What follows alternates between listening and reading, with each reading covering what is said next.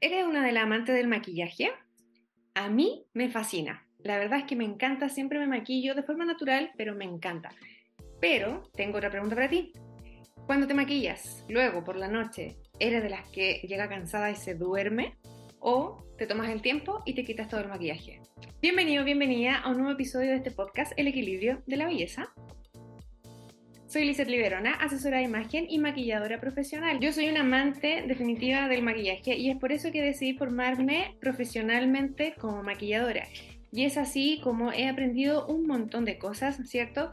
Y en particular me encanta maquillar los ojos. Los ojos es aquello que potencia la mirada y puede destacar claramente el rostro de una persona cuando la maquillamos. Ahora, ¿Conoces estos delineados? Y no sé si has escuchado alguna vez el delinear la línea de agua.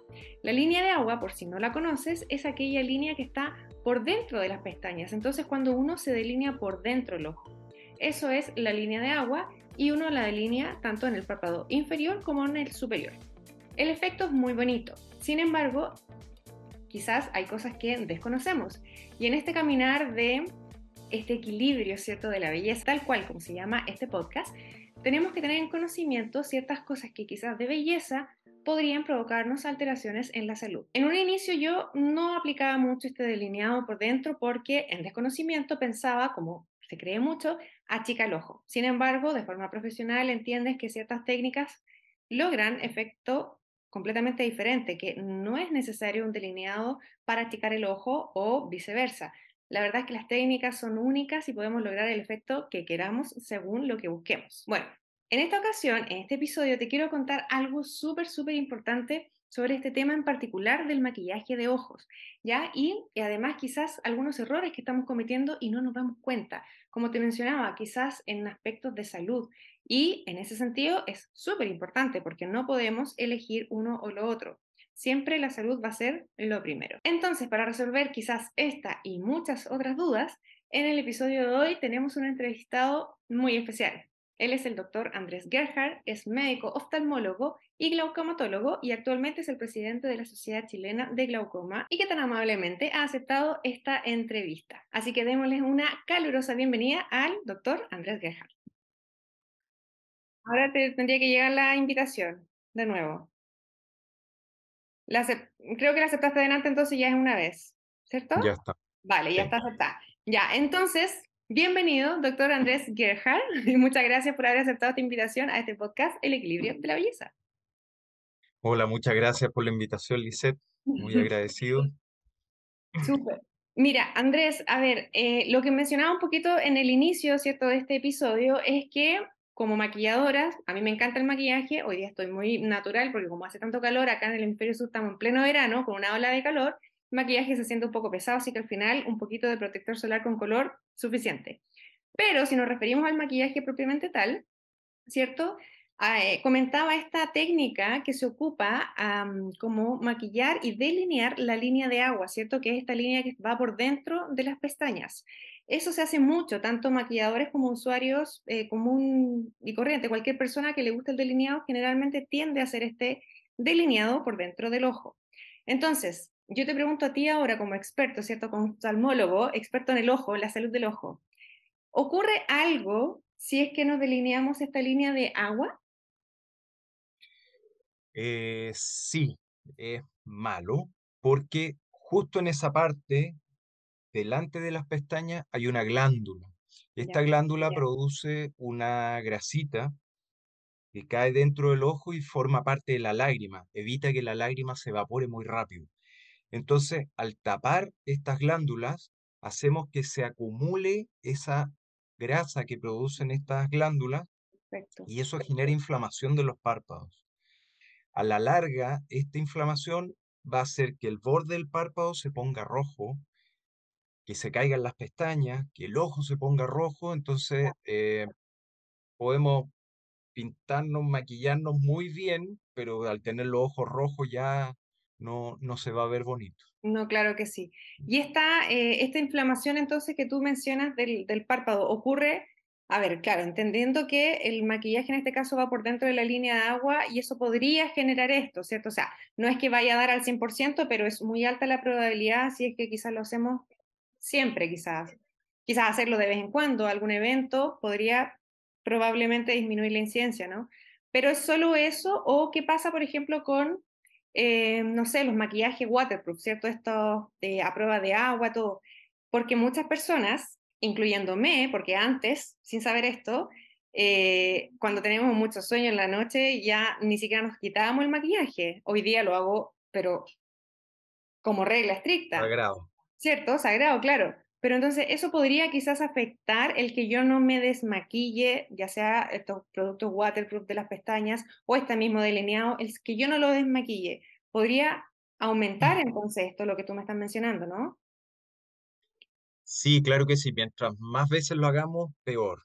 Los delineados waterproof también son oleosos, entonces también es un poco más complicado porque eh, mientras más aceite ocupemos para nuestras, nuestros ojos, más se tapan estas glándulas y peor. Entonces, puede que una vez no pase nada, puede que lo pueden hacer una vez, pero repetitivo sí va a ser fatal. Eh, está descrito que a veces por maquillarse una vez se produce un orzuelo, que este como aumento de, de volumen del párpado, se pone rojo, se pone hinchado, entonces nos delineamos, vamos a, no sé, a un matrimonio y el ojo queda todo rojo, sea, quizás no sería el mejor momento para hacerlo. Claro. Eso puede ser también como respuesta un poco, bueno, es una respuesta súper personal también, ¿no? Dependiendo de cada uno de nosotros, claro. Eh, si lo hacemos frecuentemente esto, todos van a terminar con inflamación. Entonces, ¿Cómo se llama esta inflamación del ojo? Blefaritis. Blefaritis. Blefaritis. Ya, para ahí anotarlo también para que la gente que nos está escuchando, nos está viendo a través de YouTube, pueda verlo y quizá vamos a juntar una fotito ahí para que entendamos de qué se trata. Entonces, quizá una posible solución es, a ver, tampoco mm, se trata como de estigmatizar, pero quizás hacerlo lo menos eh, posible o lo menos frecuente y por sobre todas las cosas, quitarlo a la hora de dormir, ¿no? Y ojalá ocupar productos, si es porque los productos waterproof, claro que necesitamos como un componente oleoso para poder quitarlo, pero luego de eso, eliminar este componente oleoso lo más posible, o sea, una buena limpieza eh, con luego el maquillaje, ¿verdad? Es importante. Lo otro, bueno, en los maquillajes también a veces se produce una pequeña irritación, eh, entonces queda el párpado como un poco rojito y después seguimos usando lo mismo y decimos, no, este es súper bueno, y lo seguimos usando, el párpado se inflama más, empieza a cambiar de color, se empieza a descamar, hay que usar más maquillaje para cubrirlo, entonces peor todavía. Hay que tener cuidado con esas cosas, si uno ya empieza a ver que se va poniendo rojo, ver, cambiarlo, usar otro, otro producto. Perfecto. Súper atento entonces porque el maquillaje es muy bonito, es una muy buena herramienta. Sin embargo, como también mencionaba, este equilibrio de la salud ¿cierto? y el bienestar con la belleza es súper importante. O sea, no sacamos nada con vernos bonito, arreglado con el maquillaje un minuto si eso va a afectar nuestra salud, ¿cierto? Súper. Muchas gracias, Andrés, por ese, por ese dato, porque realmente es muy importante y la verdad es que la mayoría de nosotros desconocemos, porque claro, el maquillaje es mucho más fácil entenderlo y conocerlo porque está en todas partes, pero la salud es lo primero. Y Andrés, precisamente a ver, justamente, em, existen productos en redes sociales, ¿cierto? En el mercado que te ofrecen un crecimiento maravilloso de las pestañas, distintos aceites, que si tú aplicas estos aceites, eh, casi como un efecto mágico las pestañas crecen. ¿Es tan así? ¿O qué pasa con estos aceites? Eh, no, no. Eh, no, no hay estimulación. aceite, no sé, hay mucho que se promociona vaselina, aceite de ricino, eh, para hacer crecer las pestañas, que ayuda. Mm. Y la verdad es que a la larga es al revés, ¿ya? No es que el aceite tenga vitamina, o quizás si las tiene y, y puede hacer que durante un periodo mejore, pero al usar eh, un aceite vamos a tapar estas glándulas, se va a ir inflamando y las pestañas en vez de crecer se van a empezar a caer. Lo otro que uno busca con el maquillaje es, no sé, resaltar las pestañas.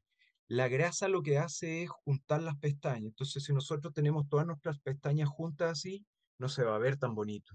La idea es que se vea así. Y eso no lo hacen los aceites. Entonces, en ese caso, tampoco va a ayudar mucho. Mira qué importante, porque efectivamente estos productos se promueven, aceite, aceite de resino justamente, el que más se habla de que promueve el crecimiento de pestañas. Ya saben, no a, no a los aceites para ese objetivo, quizás otro o quizás en otros sitios del cuerpo, pero para las pestañas entonces mejor que no, ¿cierto? Hay un medicamento que se vende que es para crecimiento de pestañas, pero tampoco es mágico, hay que usarlo por lo menos tres meses y en forma continua. Si hace crecer bastante las pestañas, eh, quedan grandes, gruesas, se ve bonito. Eh, esto partió inicialmente como un tratamiento de glaucoma, que efecto secundario tenía el crecimiento de pestañas. Y hoy Mm, en día lo venden como un producto cosmético para hacer crecer las pestañas, ¿En pero hay que usarlo en forma mantenida y continua. Mira, y, y no necesita ni siquiera orden médica en este caso, o aquí en Chile Eh, por al ser maquillaje, no. Si van a usar las gotitas de glaucoma, sí. La, por eso, las gotas que tú estás mencionando, eso sí, es bajo receta médica. sí. Sí, sí, porque es un tratamiento médico. Muy bien. Ya, súper. Oye, Andrés, em, vamos a cambiar un poquito el tema, porque ya nos quedó súper claro entonces eh, a todos que nos están escuchando a través de las plataformas de audio o viéndonos a través de eh, imagen, ya sea por Spotify o YouTube, que todo esto, crecimiento de pestaña o los maquillajes a prueba de agua o quedarnos con el maquillaje dormido es malo para la salud de nuestro ojo. Pero ¿qué pasa últimamente? em, bueno, después de la pandemia, durante la pandemia, después quedamos con mucho teletrabajo, ¿cierto? Y eh, hay una cosa que en, en piel, en dermatología, se habla mucho del efecto de la luz azul. Entonces a mí me surgió la duda que pasa también con los ojos, ¿cierto? Porque al final uno está tanto tiempo frente a los equipos, a los equipos, ya sea el ordenador, el computador, ¿cierto? El celular, el móvil. ¿Qué pasa? ¿Afecta de la misma forma quizás a, a los ojos, a la vista, eh, estos equipos electrónicos con la luz azul? La luz azul no está demostrado eh, que produzca un daño a los ojos, ¿ya? Muchos que lo asocian con catarata y algunas otras cosas. Ya. Eh, eso se demostró en un estudio con células, puras células y con una radiación de luz azul que no es natural. Y ahí sí había un daño, pero en el ojo al natural con la radiación de luz azul no se ha logrado demostrar un daño. Em, entonces, que uno pueda usar filtros para luz azul para no dañar los ojos, la verdad es que no es necesario. Lo que se ha asociado a la luz azul es eh, que el exceso de pantalla, sobre todo en las noches, haría que uno no duerma tan bien. Usar lentes con filtro azul, si uno va a estar mucho frente al computador, no. Si lo va a usar mucho en la noche, puede usar el, el modo nocturno y con eso ya sería suficiente. Em, entonces, el punto de vista oftalmológico, si uno quiere, puede usar estos filtros para luz azul. Si no quiere, no es, no es necesario porque no, no hay un- una demostración de que esto produzca un daño. Mira, qué buena, qué interesante y qué bueno saberlo, porque efectivamente estamos tanto tiempo fre- frente a las pantallas se habla tanto de este efecto de la luz azul, qué bueno saberlo que oftalmológicamente por lo menos eh, no, no afecta tanto. La luz azul no, pero la pantalla en sí sí produce un cansancio visual. Ya, Puede llegar a producir ojo seco, que es algo que se vio sobre todo en la pandemia cuando los niños estaban muy conectados. El ojo seco en niños es casi inexistente y empezaron a aparecer muchos niños con ojos secos y se vio que era por el exceso de pantalla. Entonces, cuando uno está mucho frente a la pantalla, se recomienda la regla de 20-20-20, que significa cada 20 minutos mirar a 20 pies, 20 pies son 6 metros, o sea, mirar a lo lejos durante 20 segundos. perfecto. Lo otro, cuando uno está mirando muy fijo, bueno, no solo pantalla, eh, también puede ser lectura, tejido, otras cosas, uno está muy concentrado mirando algo, uno tiende a pestañear menos y eso va haciendo que el ojo se vaya secando. Cuando estás concentrado, focus. Muy concentrado, entonces el parpadeo disminuye, uno ya no parpadea, no sé, 15 veces por minuto, parpadea mucho menos y el ojo se empieza a secar. Y Mm, para evitar eso, hacer un descanso, cerrar los ojos, descansar un poquito y seguir. Entonces las pausas aquí sería como la clave, no tanto la luz azul. perfecto. Entonces, más que la luz azul, ojo de hacer las pausas correspondientes, mirar a lo lejos, ¿cierto? Lo vamos a dejar todo anotado porque estos tips están muy, muy, muy buenos. Mira que todo el día con la pantalla al final uno está trabajando, no sé, en redes sociales y todo siempre está ahí y aparte que en los ratos libres, ¿quién no se pone a ver el celular, ¿cierto? Así Eso es que lo otro, uno está todo el día trabajando computador, termina de trabajar, agarra el celular, la tele, son pantallas también. sí, También va a hacer que uno esté mirando fijo algo todo el rato, nos vamos de pantalla a pantalla, la vida moderna. la vida moderna. Así es. Oye, Andrés, em, me mencionaste justo eh, estas gotitas del tratamiento de glaucoma, o sea, justo mencionaste la palabra precisa, ¿cierto? Em, porque, bueno, tú eres experto en glaucoma. Y la verdad es que glaucoma es una palabra que yo he conocido no hace mucho y gracias a ti la conocí y que generalmente las personas no la conocen. Cuéntanos un poquito de qué se trata el glaucoma y, em, y a la vez asocio esta otra pregunta que tenía para ti, que es ¿cuándo es buena idea visitar al oftalmólogo? Porque tampoco es una consulta que uno diga, ah, sí, voy a hacerme el chequeo, voy al oftalmólogo que debería ser, pero ¿cuándo es una buena idea visitar al oftalmólogo? Y cuéntanos de qué se trata el glaucoma. Te voy a contestar primero lo que es los controles oftalmológicos y Perfecto. después hablamos un poquito del glaucoma porque puedo que me, me, me alargue un poquito. La pasión ahí del El- tema. El- los controles oftalmológicos hoy en día eh, se recomiendan a los cuatro años de edad, a los seis años. En general, hoy en día casi todos los colegios están mandando a los niños a un control a los seis años. ¿Por qué? Porque muchas veces no se logra detectar que los niños eh, no vean o tengan algún problema en los ojos porque han vivido toda su vida así, entonces están acostumbrados. Y la forma de detectarlo es un control oftalmológico. Ese sería como el primer control importante. Si uno tiene algún familiar con antecedentes de alguna enfermedad de los ojos, siempre se recomienda tener un control antes. Apenas se le detecta la enfermedad a ese familiar, eh, eh, familiar principalmente padre, hijos, hermanos, ¿ya? O sea, como, como más, más directo. ya, Y ahí un control oftalmológico y sobre todo después de los 40 años se eh, sugiere control cada año, porque tienden a aparecer más enfermedades, como lo que estábamos hablando del glaucoma. ya, El glaucoma eh, se aconseja en familiares de pacientes que tienen glaucoma un co- control después de los 40 años, todos los años. Generalmente después de los 40 años viene la presbicia, que es la dificultad de ver de cerca, entonces empezamos a usar lentes pa- para cerca y Ahí uno va todos los años al control y ahí se aprovechan de pesquisar muchas cosas. ya, Después de los 60 años, sí o sí, un control todos los años. eh, normalmente después de los 60 años empieza a aparecer catarata, hay más probabilidad de desarrollar glaucoma, hay más probabilidad de desarrollar otra enfermedad de los ojos. Si la prevenimos a tiempo, es mucho más fácil to- todo. entiendo. Y ahora sí, eh, vamos a hablar un poquito del glaucoma. El glaucoma es una enfermedad que se dañe el nervio óptico, muchas veces asociada a presión del ojo alto. Entonces, cuando uno va a un control y le miden solo lentes, no se van a descartar otras enfermedades, por eso es importante por lo menos que a uno le revisen el ojo, tomar la presión ocular y hacer un fondo de ojo. Y así vamos a detectar todas las cosas que se podrían producir. Y el glaucoma entonces está, bueno, eh, dale, dale, te escucho. El, el glaucoma, esta enfermedad va dañando el nervio óptico. El nervio óptico es el nervio o el cable que lleva la visión al cerebro.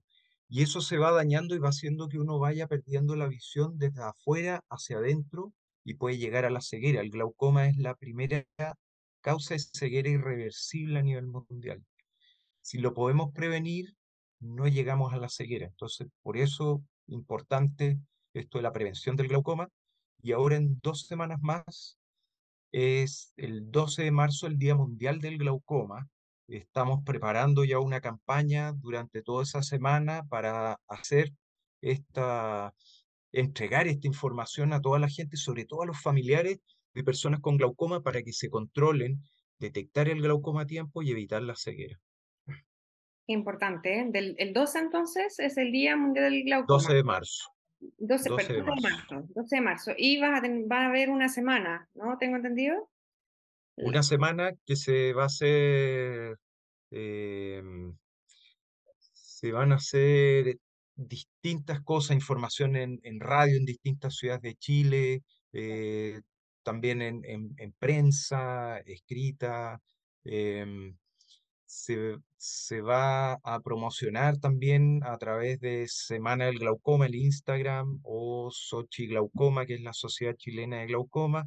Se va a estar entregando información de los distintos lugares donde se va a hacer eh, actividades para informar sobre esta enfermedad.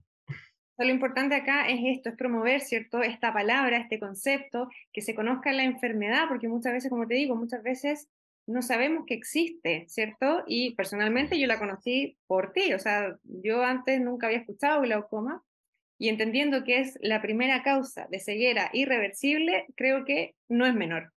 ¿cierto? Así es, eh, súper importante. Claro, sobre todo porque, eh, porque cómo darnos cuenta, ¿cierto? De, que si tenemos o no tenemos, si es que nos vamos a los controles con el oftalmólogo. Entonces, informarnos sobre qué es el glaucoma, cómo eh, prevenir, ¿cierto? O cómo pesquisar a tiempo es mega, mega importante y ante eso, entonces, todos súper atentos a la información que se comparta. Yo también voy a etiquetar aquí en las cuentas que entregan esta información sobre glaucoma para que podamos masificar esta, este contenido tan importante, o sea, esta información tan valiosa, ¿cierto?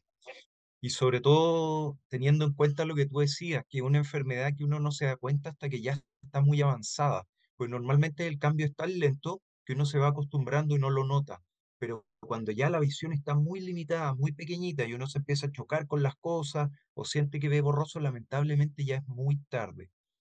Mm. Por eso la prevención siempre es importante. Prevenir la inflamación de los párpados usando bien el maquillaje. maquillaje que por eso Las enfermedades de los ojos con los controles.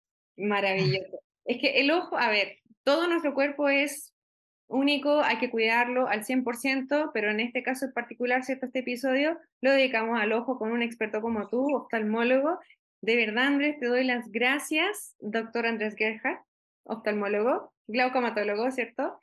De verdad, muchas gracias por darnos toda esta información. No sé si quieres agregar algo más, porque la verdad es que lo que nos has contado hasta el momento, o sea, wow. Maquillaje, chicas, todo, retirarlo, tratar de ocupar lo menos posible la línea de agua. Mm, no dejar de maquillarnos, pero por lo menos hacerlo consciente, ¿cierto? Y bien hecho y prevenir lo más posible estas enfermedades del ojo. Y por otro lado, este tip del glaucoma que es mega, mega importante para que cuidemos nuestra visión y no nos quedemos sin ella.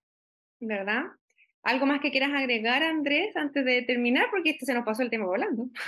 Se pasó ya. Ya se pasó. Eh, no, yo creo que lo que había que decir ya está dicho. Eh, bueno, gracias por agregarlo al glaucoma. Eh, y bueno, súper importante el maquillaje. No. Una cosa es verse mejor, pero lo otro es dañarse y estar tratando de revertir esto con más maquillaje, todo para que no se vea rojo. La idea es disminuir un poco, dejar un tiempo sin maquillaje, que esto mejore y usarlo cuando sea necesario y usarlo bien. Perfecto. Muchísimas gracias Andrés por haber aceptado la invitación la entrevista y por estos consejos maravillosos que vamos a dejar todo escrito, los detalles aquí en la descripción para que podamos ver y escuchar todas las veces y hagamos las cosas conscientes, ¿cierto? Con el conocimiento. Muchas gracias a ti por la invitación. Gracias a todos. Que estén muy bien. Bueno, y hasta aquí llega entonces este capítulo del, del, podcast El equilibrio de la belleza. Espero que en verdad te haya gustado y nos encontramos entonces el próximo mes en un nuevo episodio de este podcast donde la salud y el bienestar es la base para sentirnos bien tanto por dentro como por fuera.